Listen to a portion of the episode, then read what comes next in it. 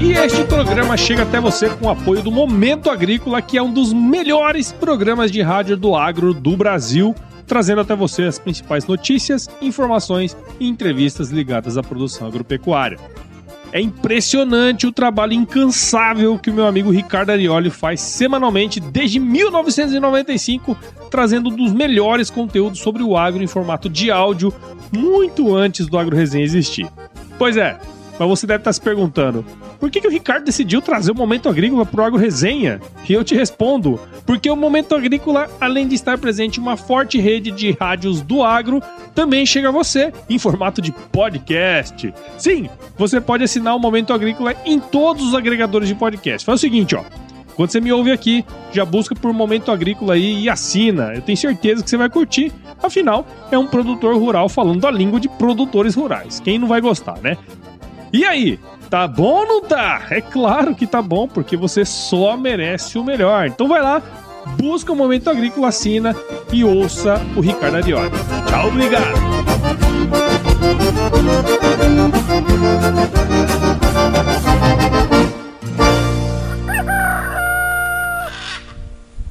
Parece que a gente tem que sempre dar um ansiolítico para eles, né? Porque eles querem, porra, não, porque o que, que eu faço para ser o próximo empreendedor, para ter a próxima startup, porque eu quero ser diretor amanhã. É, legal, cara. Puta, puta, assim, super propósito, mas o que, que você criou de base efetiva para ter o tal do cargo que você quer? pessoa!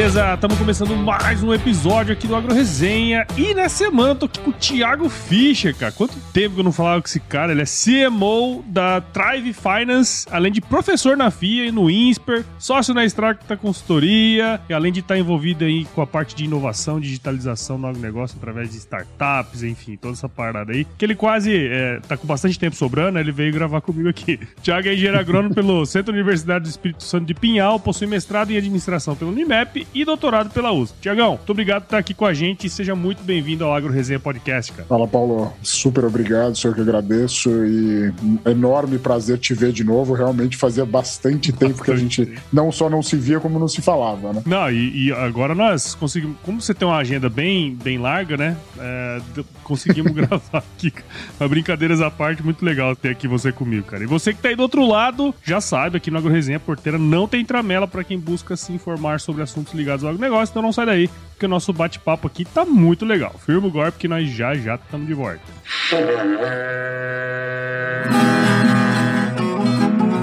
Bom, você já deve ter ouvido a máxima de que é o olho do dono que engorda o boi, certo?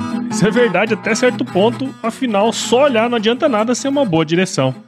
Com base em valores como honestidade, qualidade, inovação nos produtos e excelência no atendimento, a Nutripura, que há quase 20 anos atua no segmento pecuário, te dá essa direção, oferecendo os melhores produtos e serviços aos pecuaristas, garantindo resultados positivos não só no campo, mas principalmente no bolso. E eu digo isso não é da boca para fora não, afinal eu trabalhei lá, cara. Eu vi com meus próprios olhos a competência técnica e o cuidado com o negócio do cliente. Saiba mais sobre a Nutripura em www.nutripura.com.br e fique ligado nos artigos que saem no blog Canivete, que, na minha opinião, é o melhor conteúdo sobre pecuária de corte que você vai encontrar na internet. Siga também a Nutripura nas redes sociais, é só chegar lá no Instagram, Facebook, Twitter e YouTube e fique atualizado sobre o que há de mais avançado na pecuária. Nutripura, o produto certo na hora certa.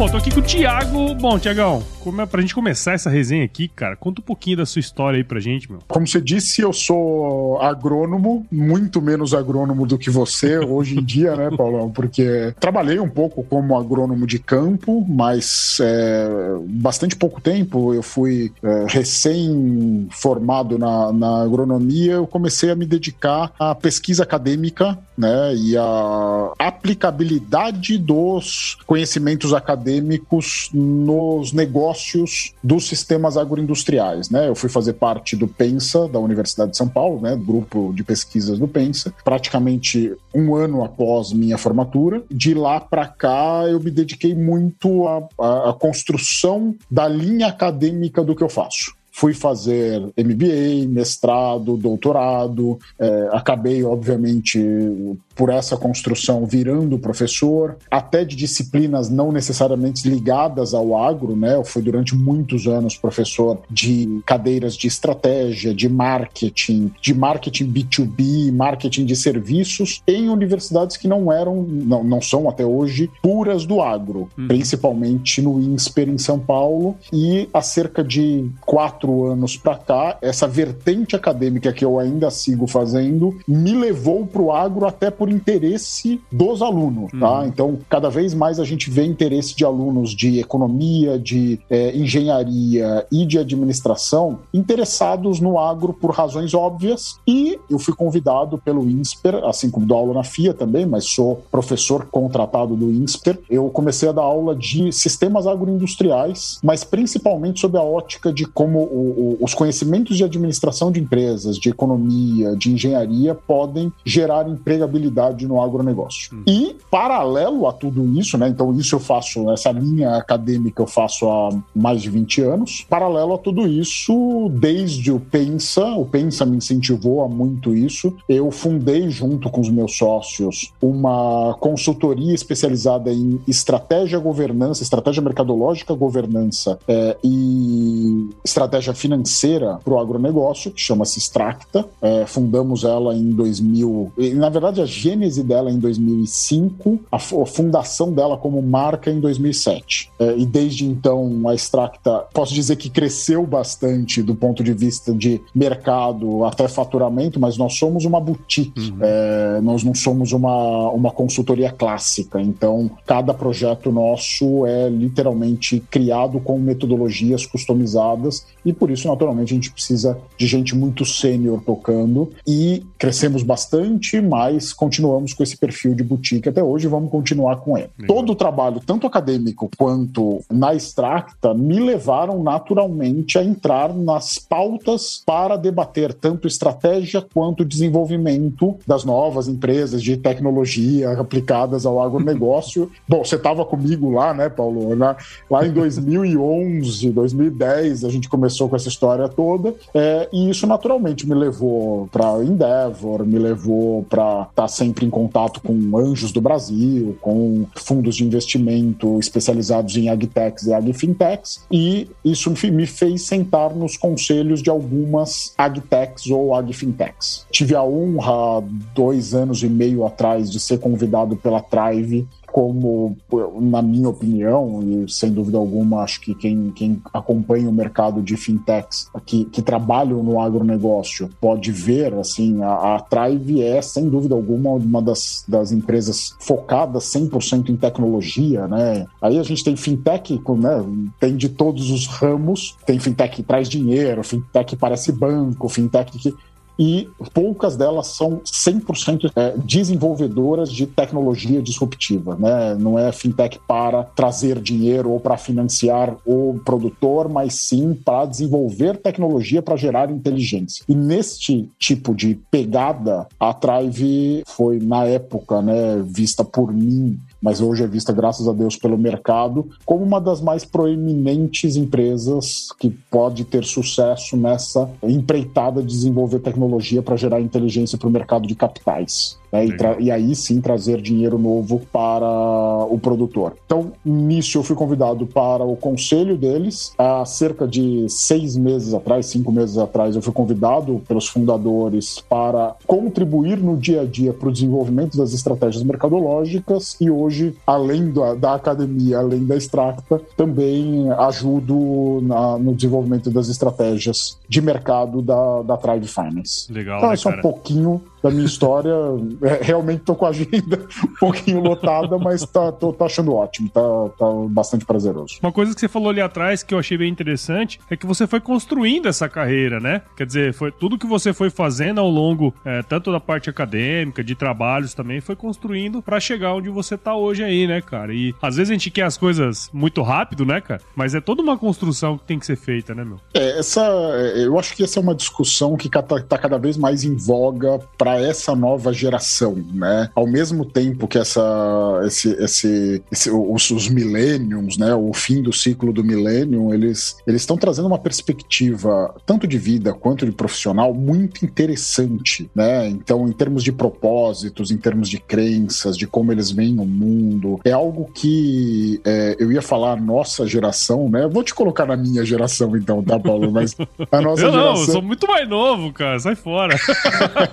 Mas que, que, que assim, é, é, a, a, gente era mais parecido lá com os baby boomers, né? Com os caras do, né, do trabalho do dia a dia, da construção de capital, da construção de patrimônio, do que esse pessoal de agora é. E que tudo bem, eu acho super legal e eles vão trazer coisas extremamente inovadoras para o mundo. Mas, por outro lado, parece que a gente tem que sempre dar um ansiolítico para eles, né? Porque eles querem, porra, não, porque o que, que eu faço para ser o próximo empreendedor? Para ter a próxima startup, porque eu quero ser diretor amanhã. É, legal, Sim. cara. Puta, puta, assim, super propósito, mas o que que você criou de base efetiva para ter o tal do cargo que você quer? Então, eu acho que, assim, não é uma questão só de construção, é uma, eu, eu, eu acredito muito numa solidificação. E para mim, solidificação não tem nada a ver com cargo, e tem, mas tem a ver com acúmulo de conhecimento, acúmulo de experiência. Quantas pessoas já passaram pela sua vida? Cara, quando eu trabalho trabalhei lá com você, Paulo, cara, o que, que eu entendia de mapeamento de economia agrícola quando eu fui tentar ajudar vocês? Absolutamente nada, né? Ainda mais vocês lá no IMEA, gênios da, da economia agrícola, o que, que eu podia falar, mas aquilo contribuiu com o desenvolvimento do meu conhecimento e que, obviamente, hoje eu posso falar ainda pouco, mas posso falar daquilo. Então, para mim, é, eu, acho que o, o objetivo é, não é uma construção de carreira por em simples, mas é uma construção de experiências, de amizades, de troca de experiências que você faz ao longo da vida e que isso acumula conhecimento e que naturalmente se transforma em algo que seja interessante para sua carreira. Sem dúvida, sem dúvida. Eu, eu, queria puxar o gancho justamente nisso, cara, porque assim, você teve esse, esse, é, esse crescimento na carreira acadêmica, né? Fazendo mestrado, doutorado, vários cursos nesse sentido, né? Mas também sempre ligado aos negócios, né? Até por conta da consultoria, da, da Strack e tudo mais. Você foi seguindo concomitantemente, né? É, dando aulas, uhum. fazendo projetos e tudo mais, né? Uma coisa que eu sempre falo aqui, cara, e aí eu queria saber um pouco da sua opinião, a gente, sempre quando a gente entra nesse assunto da academia e negócios, parece que é uma coisa dissociada da outra, né? E a gente sabe que não é bem assim, né? Eu queria saber, assim, de você,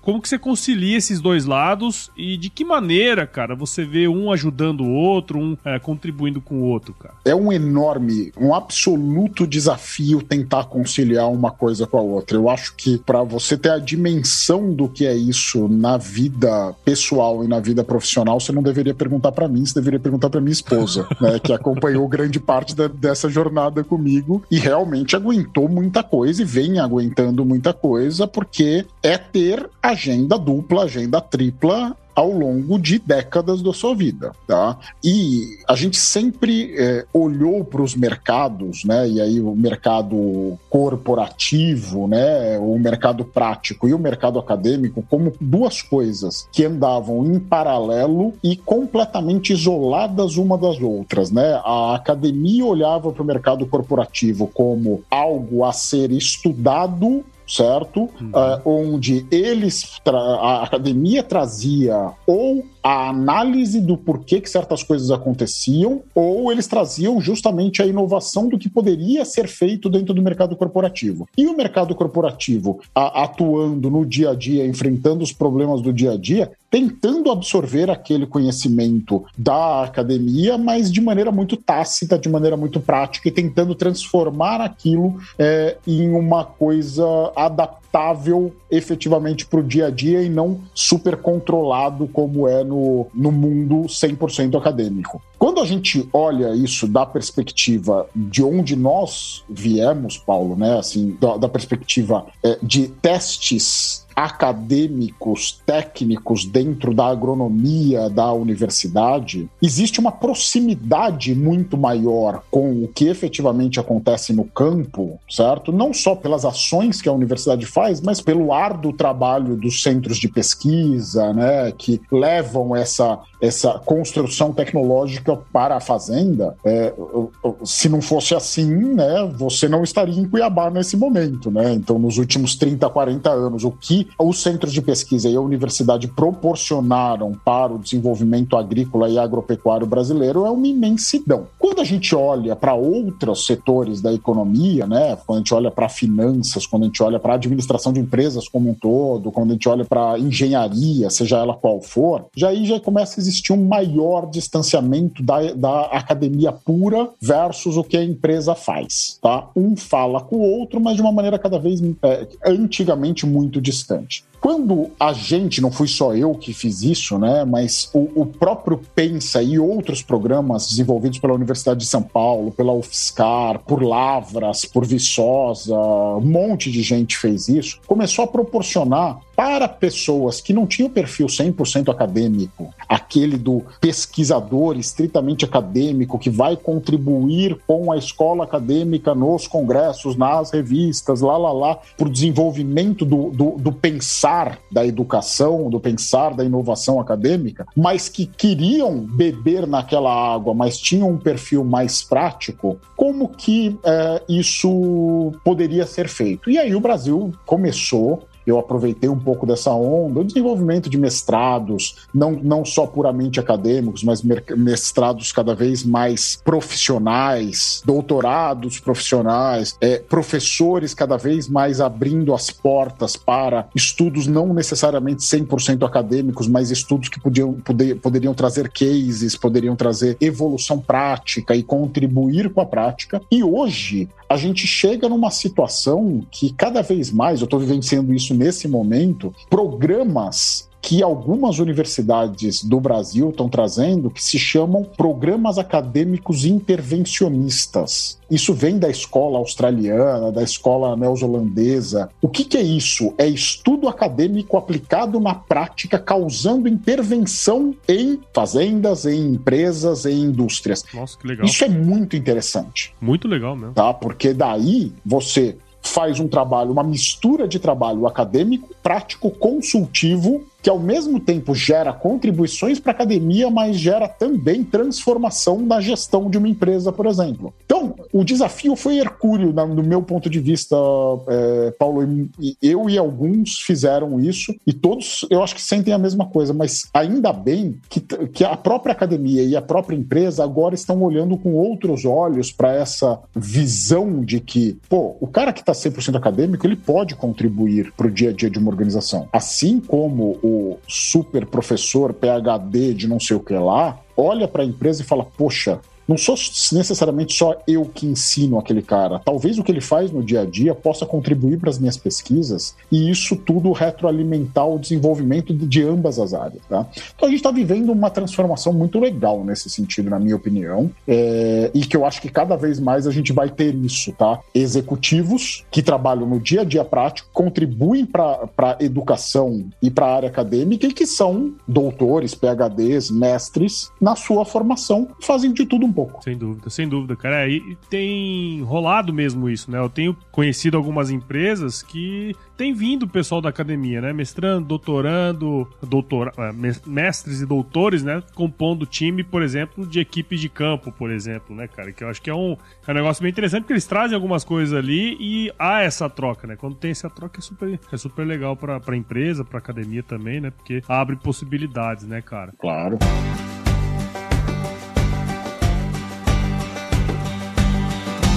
E aí, tá curtindo o bate-papo, cara? Espero que sim. Mas eu tô passando aqui para te dar um recadinho. A missão da Stoller é transformar conhecimento em inovação para a agricultura, gerando valor a todos os envolvidos. Por mais de 50 anos, ela transforma conhecimento em inovação no esforço de impulsionar as culturas a alcançarem seu máximo potencial genético e atingir altas produtividades. E quando se trata de conhecimento, você pode encontrar tudo sobre fisiologia, nutrição e biologia de plantas no podcast Campo On, produzido pela Stoller. Lá, um time de especialistas aborda assuntos relacionados às principais culturas agrícolas e, como você já sabe, você pode escutar quando, onde e como quiser. Aprimore o seu conhecimento no site da Stoller, o www.stoller.com.br. Lá você vai encontrar vários artigos técnicos e o link para assinar o podcast Campo On no Spotify. Lembre-se de seguir a Stoller no LinkedIn, Instagram, Facebook e YouTube. É só procurar por Stoller Brasil. Isso é inovação, isso é Stoller.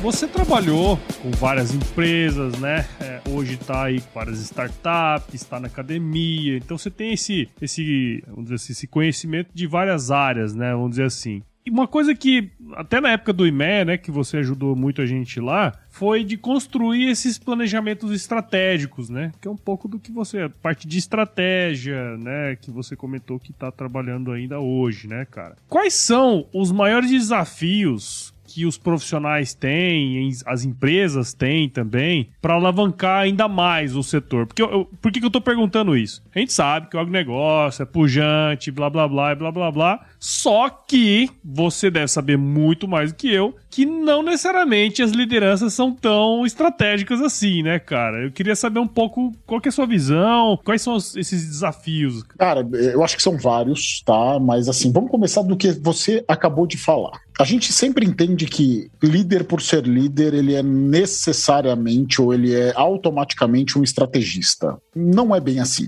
É, então, assim, a primeira coisa que eu identifico bastante, assim, honestamente, é, eu posso selecionar nos poucos dedos de uma mão, é o cara que é líder e ao mesmo tempo super habilidoso em mindset estratégico. Uhum. Então, no, no, dia a dia se confunde muito. Eu não estou falando isso para ah, ah, precisa fazer um planejamento estratégico. Isso é método, tá? Mas do ponto de vista de pensar estratégia, poucos pensam. E aí se faz uma bagunça entre o que é estratégia efetivamente a tomada de decisão estratégica, o que é tática e o que é operação. No dia a dia, isso se confunde mesmo, né? Mas o papel do líder é justamente esse: ele tentar manter o direcionamento, os focos e orientar para onde deve ser orientado. Isso falta um pouco, tá? Essa clareza na mente das equipes de liderança e dos próprios líderes de uma concepção do que é estratégia por que, que aquela estratégia existe e onde ele quer chegar com aquilo. Então,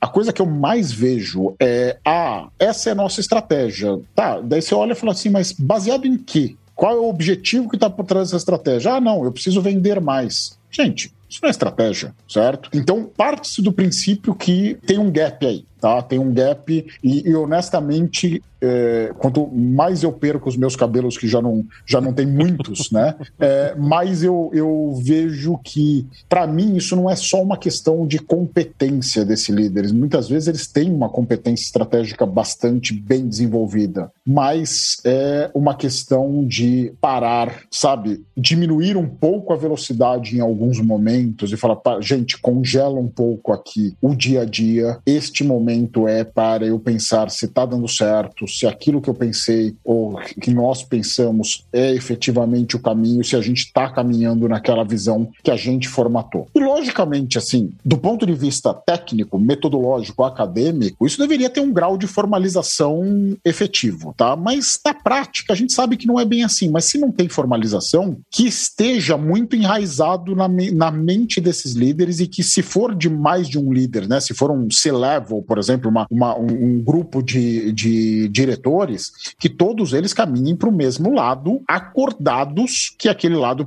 que é o mais efetivo para a empresa. Então começa daí. O segundo ponto, né, que é uma grande discussão nas escolas de estratégia, é que o problema não está na concepção da estratégia, está na execução da estratégia. E aí a gente também tem um sério problema do ponto de vista de orientação para essa execução e do ponto de vista, inclusive, até de senioridade do middle management, né, do que da, galera que está ali no, na gerência, quase diretoria, tal que às vezes tem rompantes de que, tipo, cara, eu preciso fazer isso porque isso vai me alçar para a diretoria, e acabam também entrando no, no, moedor de carne do dia a dia, não organizam as coisas de acordo com a estratégia preconiza. E aí, Paulão, nós dois já fomos de áreas de vendas. A gente sabe que no dia a dia, meta nos cobra sair da, da, das estratégias, chefe é um cara que não é das, sempre lá muito legal, né?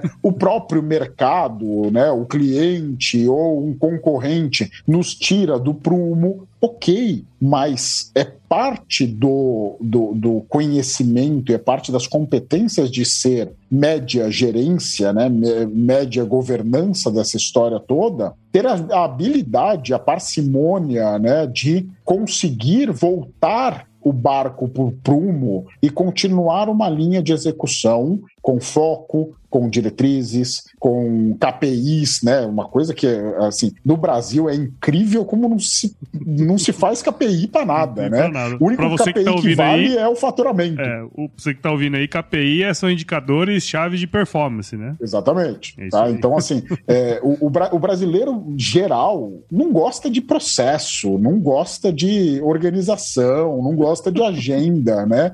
E aí, cara, o que vale é o, o o indicador, o KPI financeiro, que muitas vezes é só o faturamento, ninguém está olhando para uhum. margem líquida, margem bruta, margem de contribuição, seja lá o que for, rentabilidade. E do outro lado é, ah, tá bom, alguns KPIs, alguns, uh, algumas metrificações de pessoas, porque é quase obrigatório, faz parte do compliance, e os de resultados de vendas. Mas, gente, e aí, quanto isso está efetivamente contribuindo para a empresa como um todo? E se não tem esses dois, honestamente, a operação fica uma coisa, né, assim, completamente aleatória. Manca, né? né? Então, eu acho que no final das contas, hoje, o mindset, a mentalidade, a, o direcionamento estratégico vindo com clareza do líder, ele é, antes de mais nada, uma forma de organizar a corporação no, na, no sentido certo. E, honestamente, isso falta bastante, tá? Falta. Muitas vezes as pessoas entendem que estratégia é andar ao sabor do vento, né? Ah, aconteceu isso agora, ah, daí o concorrente fez um movimento X, eu tenho que mudar minha estratégia como um todo para para lá. Eu estava indo para A, agora vou para B. É, não faz sentido, né, cara? Não faz sentido. Isso tira todo o foco da organização. Então tem vários desafios. Tem, tem desafio de conhecimento, tem desafio de competência, tem desafio de perfil de pessoas, tem desafio de falta de processos, tem desafio de, das próprias agendas dos dias, do dia a dia de uma organização que não é nada fácil. E tem que entender que o mercado, sua estratégia é sua. O mercado não vai respeitar a sua estratégia. É você que tem que impor a sua estratégia perante o mercado. É e muitas vezes as pessoas pessoas se assustam com o movimento de mercado e ficam mudando de estratégia. Se nós chegamos onde nós estamos assim, né? Quer dizer, imagina a hora que o negócio ficar organizado. Com certeza tem muito potencial, né, cara? E, e, e esse é um ponto interessante que você comentou, porque assim. É, você trabalhou com várias grandes empresas, né, de todos os portes, vamos dizer assim, né? E hoje você está nesse mundo das startups também, junto e tudo mais. É, conta um pouco dessa experiência, como que essas, essas uh, vamos dizer assim, uh, esses diferentes perfis têm, têm contribuído entre si, né, cara? Porque eu vejo muitas grandes empresas uh, assim, investindo em startups e aí de repente aquele negócio vira um negócio grande que compra outro e tal. Uh, sempre tem esse movimento, né? Eu gostava falando assim: ah, fulano de tal mudou de estratégia lá, a gente tem que ir pra lá. Bum, vai todo mundo pra lá. Ah, o negócio é investir em startup de XYZ. Não, vamos pra lá também, vamos investir lá também, né? Então eu queria saber como que tá esse negócio, cara. Como essa experiência aí pra gente. Vamos lá, tem algumas coisas que é, a gente precisa entender dessa evolução e até da própria tentativa que a gente está vivendo no momento das grandes empresas multinacionais ou não se aproximarem do mundo da inovação digital tecnológica que as startups estão trazendo. Não é que elas, elas são de inovação por natureza, mas daí muito mais inovação com P&D, né, com pesquisa e desenvolvimento, do que elas já faziam. Mas tem um ponto bastante interessante. Né? Essas empresas, a imensa maioria delas, algumas são centenárias, né? Alguma, é, todas elas têm mais de 50 anos só no Brasil tal. Então, são corporações que elas chegaram onde chegaram justamente porque elas criaram estratégia, criaram metodologia, criaram oferta baseado naquilo que eles foram propuseram para o mercado lá atrás, certo? O aparecimento dessas novas empresas, na imensa maioria das vezes, não está dentro dessas corporações. Tem algumas que estão se preparando para ter né, essa visão super ágil, super inovadora internamente, mas a imensa maioria da, da inovação mais disruptiva digital não está dentro dessas corporações por uma questão quase óbvia. É, para fazer o que elas fazem, para ter a abrangência mundial ou nacional que elas têm, elas criaram mega estruturas de pessoas, de indústrias, de varejo, seja o que for, em torno dela para ter a capilaridade e a abrangência que elas precisariam ter. Uhum. Aí você pega e fala assim: tá bom, então a tendência agora é fazer essa inovação com este tipo de serviço digital e tenta colocar essa visão que tem que mudar rápido, tem que é, testar, errar e retestar até acertar, elas têm que remodelar constantemente tanto o modelo de negócio quanto a tecnologia, tenta colocar ela essa, essa estrutura que é quase orgânica, né? Ela é quase uma metamorfose ambulante. É uma metamorfose ambulante, exatamente. Dentro de uma corporação que preto é preto, branco é branco, e se não for assim, sai daquela engrenagem que funciona gigantesca que funciona há uma centena de anos. Uhum. Então, isso vem criando um mundo novo de novas proposições, novas empresas, algumas nem são empresas, são só ideias, que trazem uma nova forma de ver, trazem uma um, um, tecnologias que não é que as empresas não conheçam, as grandes empresas não conheçam, é que muitas vezes elas não têm como parar para trabalhar aquela tecnologia ou para, certo? Pelo próprio gigantismo delas, né? Então, essa, essa, esse novo ecossistema que está sendo formado, e ainda, Paulo, honestamente, tá? A gente tem N amigos em comum que estão na linha desse desenvolvimento, mas a gente ainda é um bebê recém-nascido nesse mercado. Sem dúvida. Certo? Indiscutivelmente, todas as, as empresas que estão aí, como startups ou scale-ups, ou até a própria Tribe, que a gente nem se considera mais startup, tá? Uhum. Já é uma empresa com capacidade e know-how para atender todas as empresas do, do mercado, mas todos nós somos empresas ainda de geração zero, praticamente, né? geração um. Se você for ver as, as próprias ainda startups do Vale do Silício, Algumas delas estão de quarta geração, quinta geração. A gente ainda está no começo dessa história. Mas foi se criando esse ecossistema, está sendo criado esse ecossistema com um trabalho bastante interessante das universidades, das incubadoras, das aceleradoras, dos venture buildings, dos venture capitals, né, os hubs que vêm sendo formados, tal. Muito legal. Porém, este ecossistema ainda é uma. Quando a gente fala aí, vamos voltar para o nosso tema de estratégia, é uma salada de idades, de conhecimentos, de competências, de. Então, assim, o que, que a gente vê cada vez mais sendo criado tecnologia, né? Vou falar especificamente do agro agora, né? É, sendo criado tecnologia, tecnologia disponível, essa tecnologia cada vez mais com dificuldade de ser testada na prática é, na fazenda, e um vale né, entre o que efetivamente o produtor precisa para ganhar mais dinheiro, para produzir mais, para aumentar a sua efetividade de uso do solo, por exemplo, ou qualquer outro tema, versus as tecnologias. Então, tecnologia existe, a demanda existe do produtor, mas ainda criar essa ponte é um desafio muito grande. Ponte essa que as multinacionais já criaram e que fala-se muito: ah, não, os biológicos vão substituir os químicos. Claro, tem potencial, mas a gente não pode esquecer que tem 60, 70 anos de uso de produtos químicos que contribuíram para a elevação da produção e da produtividade e o crescimento da produção no cerrado, por exemplo, certo? De fertilizantes, a mesma coisa,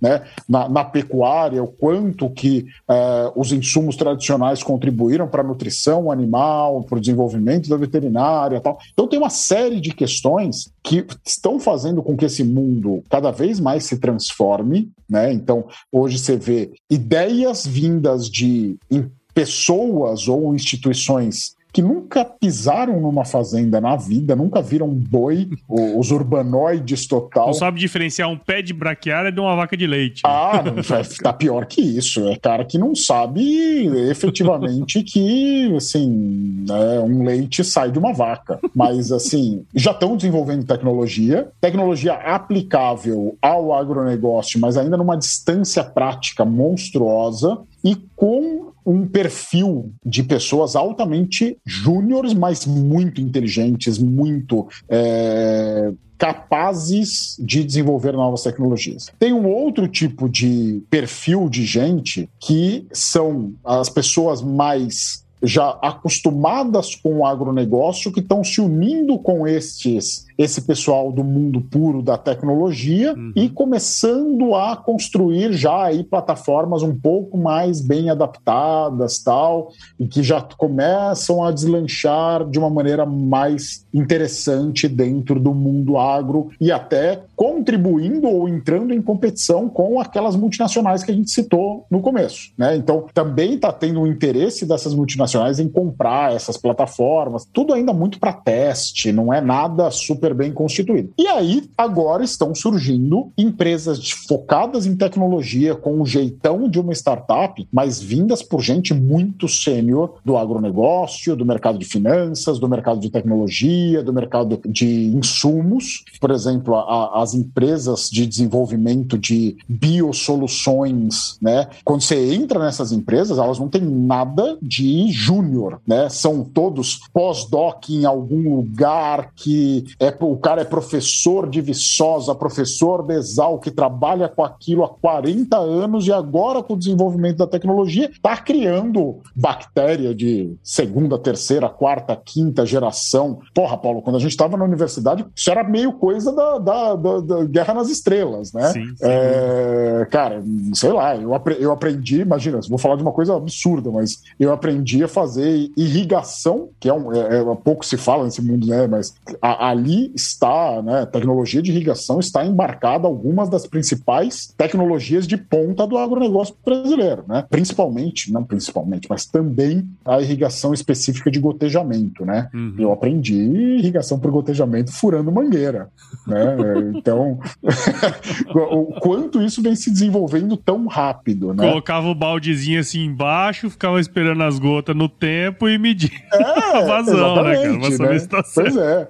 E, e hoje a gente vê né, irrigação por pulso, que mede se a ineficiência hídrica medindo diretamente por um sensor na raiz da planta. É, sem dúvida alguma, a gente está num desenvolvimento muito legal. Né? É, então, começa a ver nanotecnologia, começa a ver é, desenvolvimento de bactéria é, e o mercado crescente nesse sentido. Então eu, eu, eu separo esse mundo da inovação, né, principalmente das agtechs e das agfintechs, nesses três grandes núcleos de é, empresas ou ideias. Aquelas que ainda são muito nascentes, aquelas que ainda tem gente muito júnior e, e, e, ainda olhando para possibilidades, ainda são parece uma ideia. Empresas que cada vez mais têm tecnologia já pré-desenvolvida ou em desenvolvimento e começa a ganhar know-how efetivo do agronegócio com gente que já está nisso há algum tempo, e aí começa a pivotar, começa a retrabalhar os seus modelos, e empresas que falam: opa, peraí, aqui tem tecnologia, tá, é interessante, então vamos investir, vamos pegar os investimentos seja de capital de indústria, ou seja de VCs, né, de, de venture capital, seja do que for, para desenvolver a tecnologia, mas também para desenvolver senioridade. Uhum. E aí, assim, é, você vê, por exemplo, vai, tem, tem algumas, né, alguns casos da, do, do, nosso né, AgroFi, AgroSmart, é, que já tem gente sênior contribuindo, a Trive é assim. Né? A Trive é uma empresa que uh, do, cinco dos nossos diretores são gente com mais de 20 anos no mercado financeiro, no mercado de tecnologia e no mercado agro. Uhum. Então, a, aí elas começam a ganhar esse contexto de profissionalização, esse contexto de estratégia, de processos, de táticas, que só as grandes corporações tinham até então. Legal. E eu só vejo a partir de agora esses mundos começarem a cada vez mais se unirem, né? Assim, ou trabalhar junto, ou uma comprar a outra, ou trabalhar em concorrência. Não deixa de ser união, né? Mas essa, essas coisas se misturarem. Que legal, cara. É, é interessante, né? Porque assim, eu lembro quando esse lance da, da inovação, do empreendedorismo começou a surgir aqui em Cuiabá, até o IMEA patrocinou na época um, um Startup Weekend e virou esse rebuliço e tudo mais, né? Parecia que nunca tinha ouvido falar disso e de repente já tava tudo espalhado, a gente já sabia de tudo isso, né, cara? E, e o legal foi você ir entrando nesse mundo, né, meu? Porque hoje, pô, você falou aí, você é CMO lá na Trive, trabalha com, no conselho de várias outras startups, quer dizer, você trouxe esse seu conhecimento também de 20 anos, tanto é, é 30 anos de mercado. 20, não, 20 anos de mercado, não exagera. Não, esse cabelo já caiu, velho. Então já é uns 30, vai falar a verdade. Isso é, isso, é uma, isso é uma questão genética, inclusive de eficiência. Cabelo não serve pra nada. É, só serve pra gastar dinheiro no cabeleireiro, né? Como diz o outro. Pois então, é. Então, mas aí você trouxe essa senioridade sua também do mercado e tudo mais, e trabalhando com, com várias startups, hoje com a Tribe também, investindo e tudo mais. Conta pra gente um pouco é, do trabalho que você faz na Trive, nas outras também. Fala um pouquinho pra gente aí, cara. Na Trive, o nosso principal desafio hoje é literalmente entrar no mercado. Lembra que eu falei do, dos desafios da adoção das tecnologias, né? Existe um desfiladeiro, né? Quando o, o, esse desfiladeiro eu citei principalmente quando a gente está falando de uma fazenda que vai aplicar uma nova tecnologia para, sei lá, melhorar a aplicabilidade dos produtos, seja o que for. Esse desafio não é menor quando você entra nas áreas de gestão, seja gestão de pessoas, no nosso caso de gestão financeira, de uma fazenda ou de uma revenda agrícola, de uma cooperativa ou mesmo de uma indústria que, que trabalha no agronegócio. Por quê? Porque a imensa maioria dos processos de gestão e de gestão financeira dessas organizações foram feitos com muito pouco tecnologia embarcada para melhorar a performance desses processos, seja para melhorar tempo, seja para melhorar a acuracidade, seja para diminuir headcount, né, diminuir o custo de pessoas, seja simplesmente para aprimorar a tomada de decisão, tá? Então, naturalmente, isso não existia porque também não existia tecnologia, não existia ferramentas digitais que possibilitassem, possibilitassem esse tipo de coisa. Só que aquele processo foi constituído sem um grau de digitalização muito forte, o mercado como um todo está passando por uma curva de aprendizagem. Então, quanto mais profissional nas áreas, por exemplo, né, nas áreas que hoje a Trive atua, né? A Trive ela é um, um layer de tecnologia, né? Ela é um desenvolvedor de tecnologia para quê? Para auxiliar na governança do processo de crédito e de funding, né, de financiamentos das indústrias ou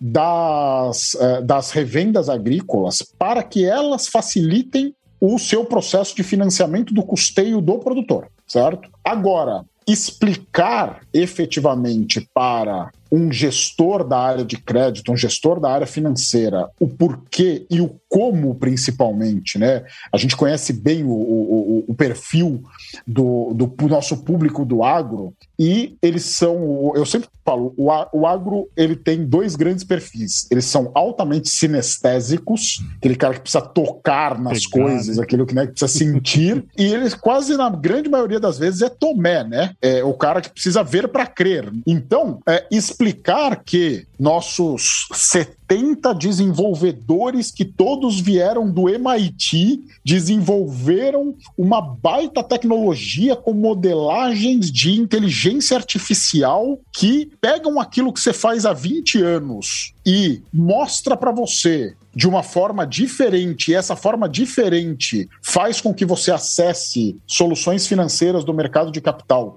de uma maneira como você nunca viu na vida, não é das coisas mais fáceis do mundo. Uhum. Então, hoje o nosso grande desafio, o meu grande desafio dentro da Trive é literalmente traduzir e desmistificar o que é o nosso conceito de tecnológico para que um gestor de crédito, para que um gestor financeiro, para que um produtor, para que o banco, para que a indústria não só entenda, mas que, além de entender, se sinta apto a usar a tecnologia não simplesmente pela tecnologia, né? Você me conhece há alguns anos, Paulo, você sabe que eu sou um crítico dessa história de que, tipo, ah, o drone tem que entrar na agricultura porque tem que entrar. Daí fica um monte de gente brincando de aviãozinho no em fim... vez de usar o drone para mapeamento, para aplicação, para alguma coisa. No fim vira foto de Instagram, né? Exato. né? Então, assim, não usar a tecnologia só pela tecnologia, mas principalmente conhecer entender que a, aquela tecnologia bem utilizada, ela gera dados que este dado precisa ser entendido pelo usuário daquela tecnologia para que a gente possa fazer uso dessa inteligência, uso desse dado para trazer mais recursos, recursos mais baratos, para contribuir com a rentabilidade da indústria, da revenda e, obviamente, do produtor, que é o nosso alvo central. Então, o principal desafio, né, e eu acho que o que me atraiu para trás é justamente pegar tudo isso que a gente está falando e falar, beleza, como é que eu vou construir uma ponte de conhecimento, uma ponte de transformação de pessoas, uma ponte de transformação digital para que aquilo que é entendido muitas vezes é, pelo agro como uma coisa completamente esotérica fique mais fácil o entendimento e que essa facilidade também proporcione uma construção de introdução tecnológica nessas empresas e que isso, no final das contas, é, cause um propósito, que é desenvolver novas alternativas de soluções financeiras ao produtor e às empresas do agro. Legal. Esse é o nosso propósito, esse é o nosso direcionamento. A gente tem estratégia clara. Então eu entrei lá literalmente com um preceito educacional, quase. Não é nem tanto só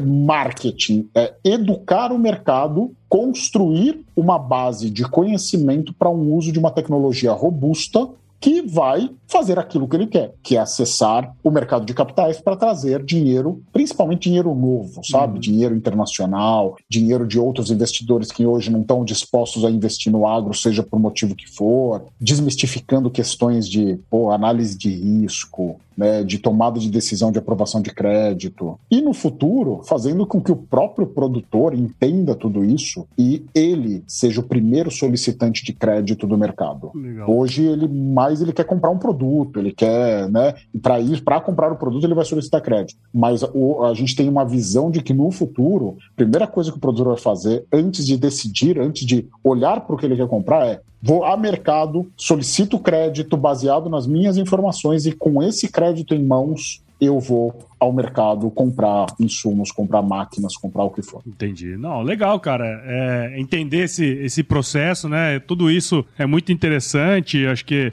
a sua história tem muita coisa assim a ver com o que nós gostamos de falar aqui, né, cara? Essa questão do empreendedorismo, toda essa, essa construção, né, que a gente. É, solidificação, né? Que você comentou lá atrás, né, cara? Que eu acho que é bem interessante. Acho que a gente poderia ficar aqui falando sobre isso por horas, né? Eu acho que é, todas essas tecnologias, a gente falava muito sobre isso, né? Na época que a gente estava lá no IME, né? Que, é, que às vezes tem muita fumaça e pouco fogo nesse negócio, né, cara? E, e eu, eu, eu, vejo muito isso, essa, essa esse amadurecimento do ecossistema, né? É, e, e, logo, logo é isso que você falou. A gente, já que está muitos anos no mercado entrando, é, bastante gente sênior, né? Fazendo parte de conselho, uhum. da diretoria e tudo mais. Então, cada vez mais isso vai, dizer, vai evoluindo, né? Para que essas empresas elas possam de fato entregar valor para o produtor ou para o sistema como um todo, né, cara? É isso aí. Olha só, em 2017 eu participei de uma missão técnica de produtores rurais para a França e, como parte do roteiro, a gente visitou uma caverna com pinturas rupestres de 12 mil anos. Foi espetacular. Na ocasião, o guia sugeriu que a gente cantasse uma música que nos fizesse lembrar de casa e eu ouvi com meus próprios ouvidos esses produtores rurais do Brasil cantando evidências no escuro dessa caverna, com um sentimento de pertencimento que eu jamais vou esquecer. As evidências comprovam. Assim como evidências é o hino do agro, a Chevrolet S10 é a parceira do produtor rural em qualquer situação. Siga o perfil da Chevrolet no Instagram, basta buscar por Chevrolet e acesse o site www.chevrolet.com.br para conhecer os detalhes da picape que está há mais de 25 anos ajudando o produtor rural. Chevrolet S10, feita para quem faz.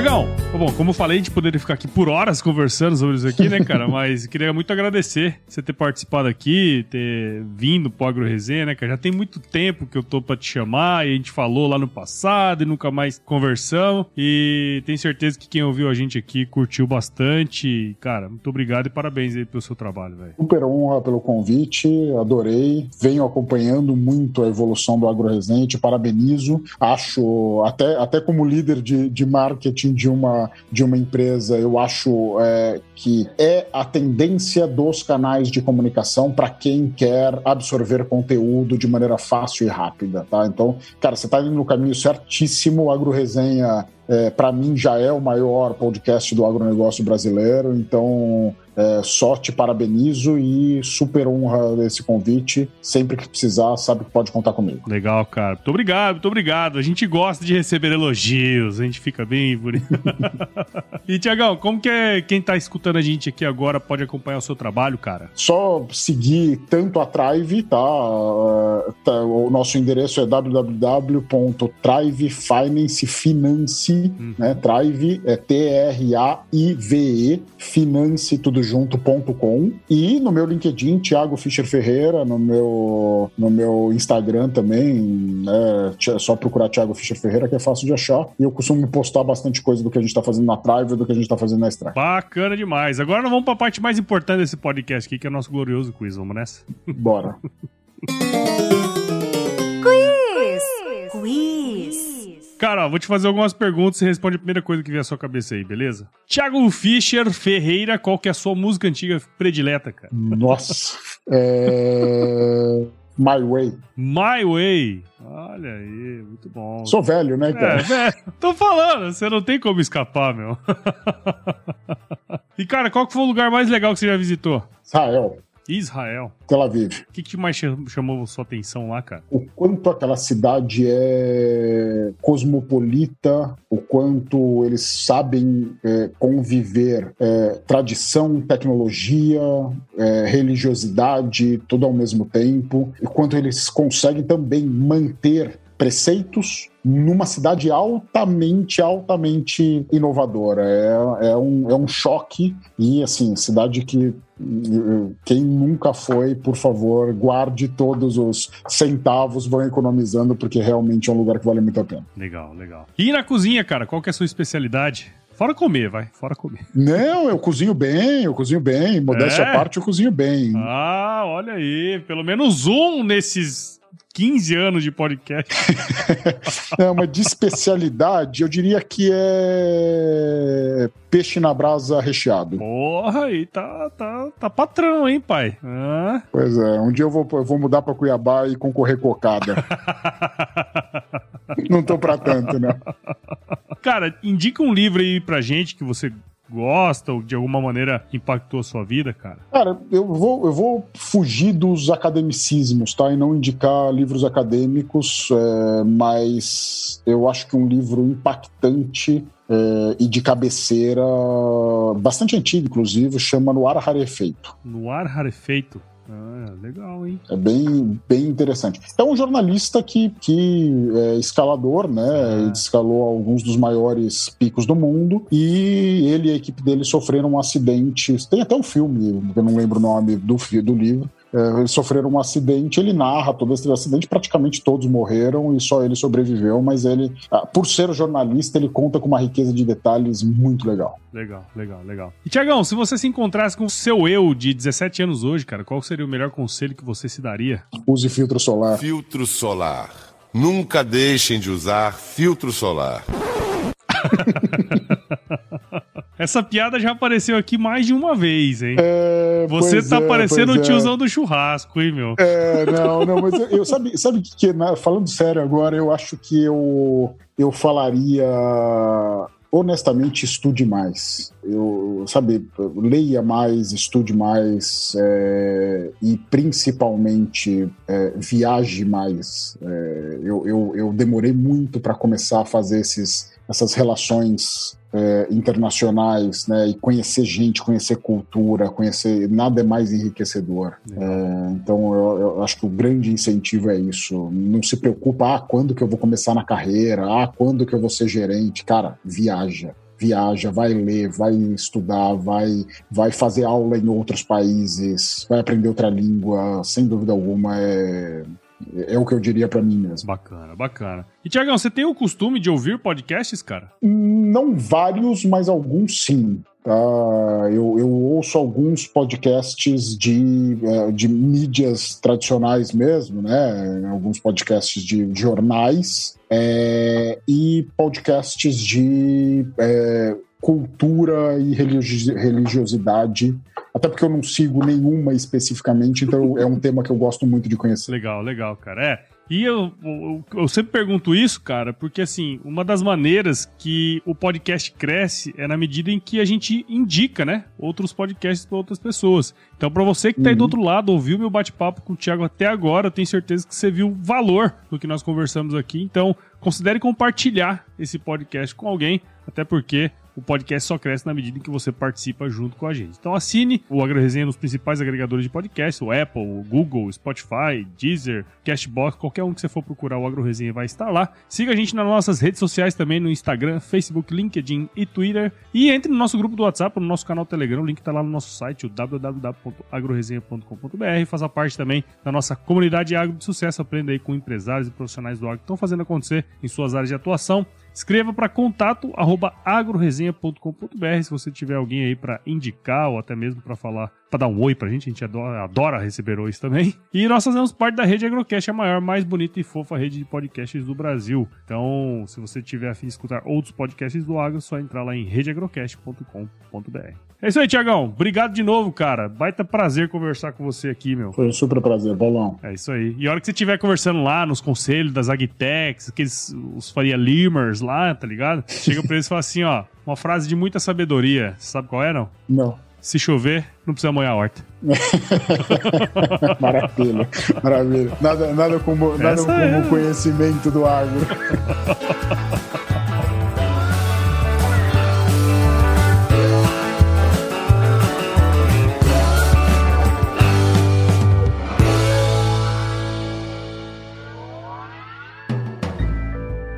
mais um produto com a edição Senhor A.